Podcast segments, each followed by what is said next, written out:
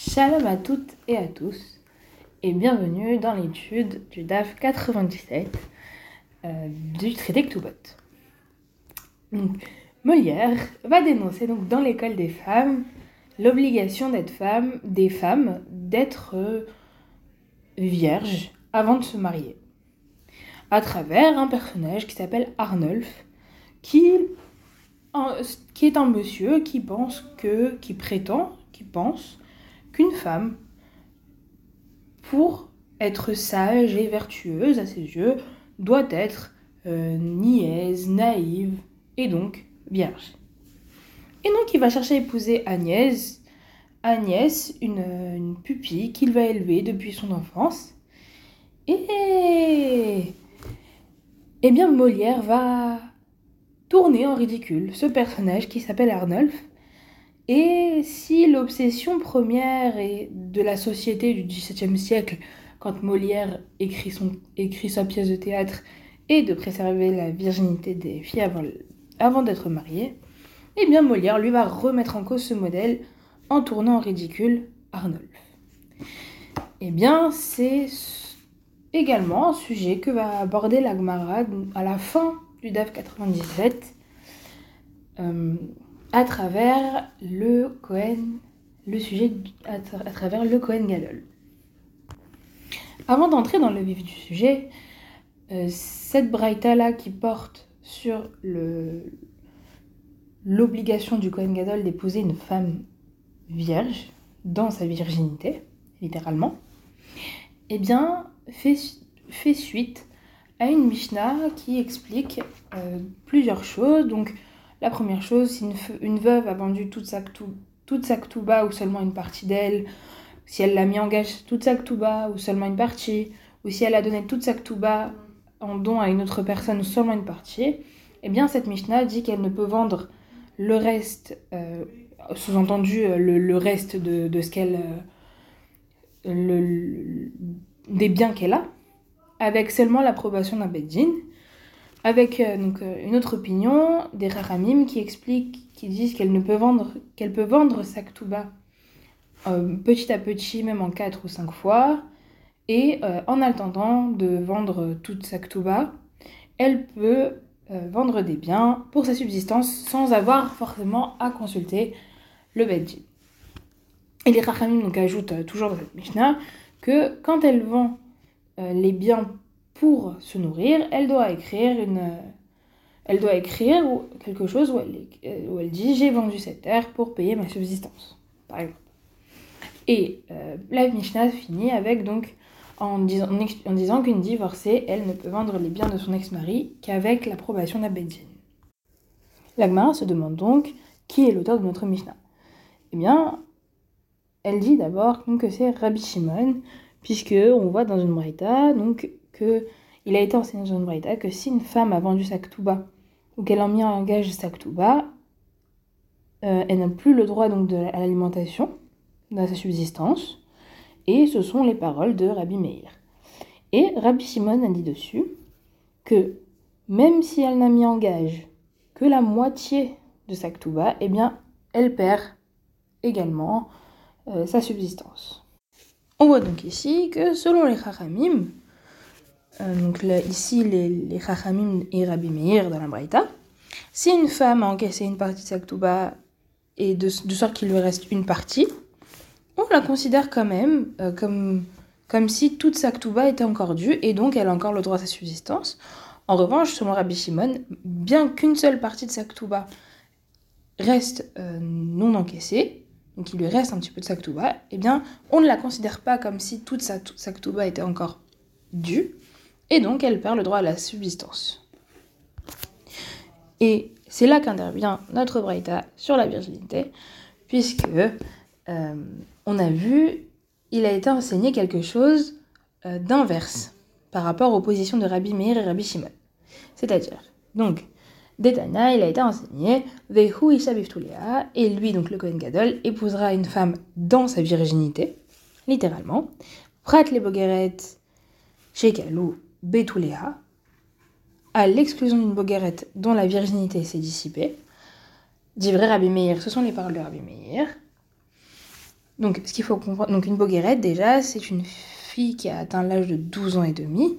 Et euh, Rambam, dans les Ilchot Ishut, explique que la virginité à, cet âge-là, donc à l'âge de 12 ans et demi, devient moins prononcée. La virginité d'une fille devient moins prononcée, c'est-à-dire que euh, son vagin n'est plus aussi serré qu'il ne l'était. Et donc, euh, le Ritva ajoute que si Rabbi Meir rend une jeune fille boguerette à inapte à épouser un Kohen Gadol, eh bien c'est parce que, selon le Ritva et euh,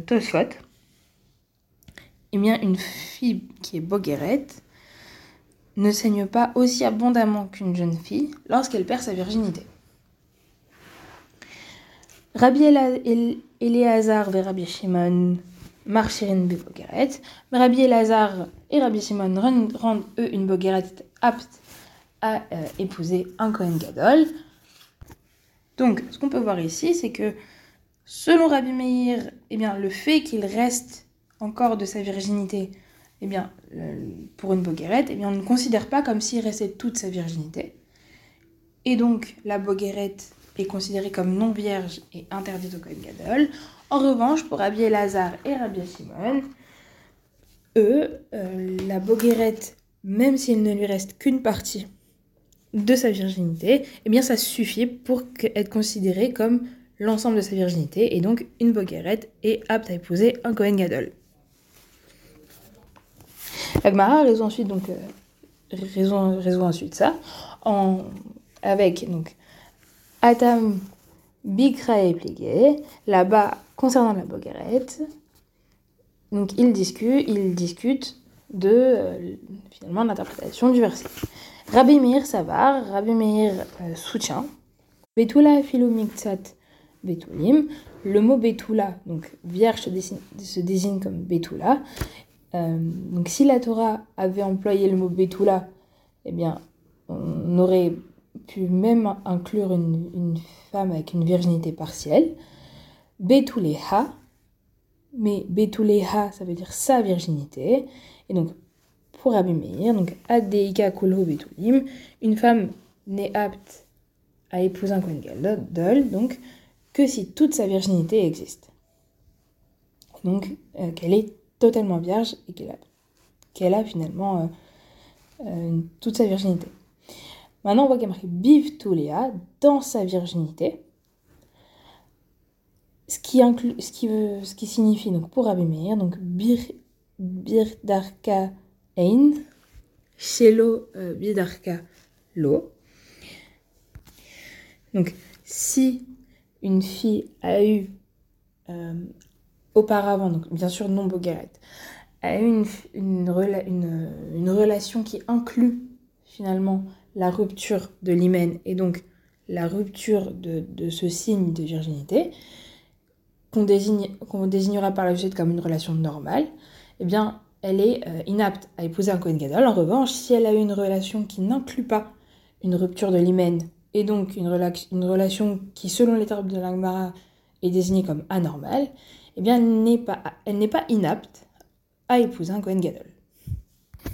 Alors, ce qu'il faut avoir en tête ici, c'est que le terme ici de Betula, vierge, et le terme Betulim, donc euh, qui euh, veut dire, qui peut vouloir dire virginité, eh bien ce n'est pas un statut d'être vierge, mais c'est euh, une marque de virginité.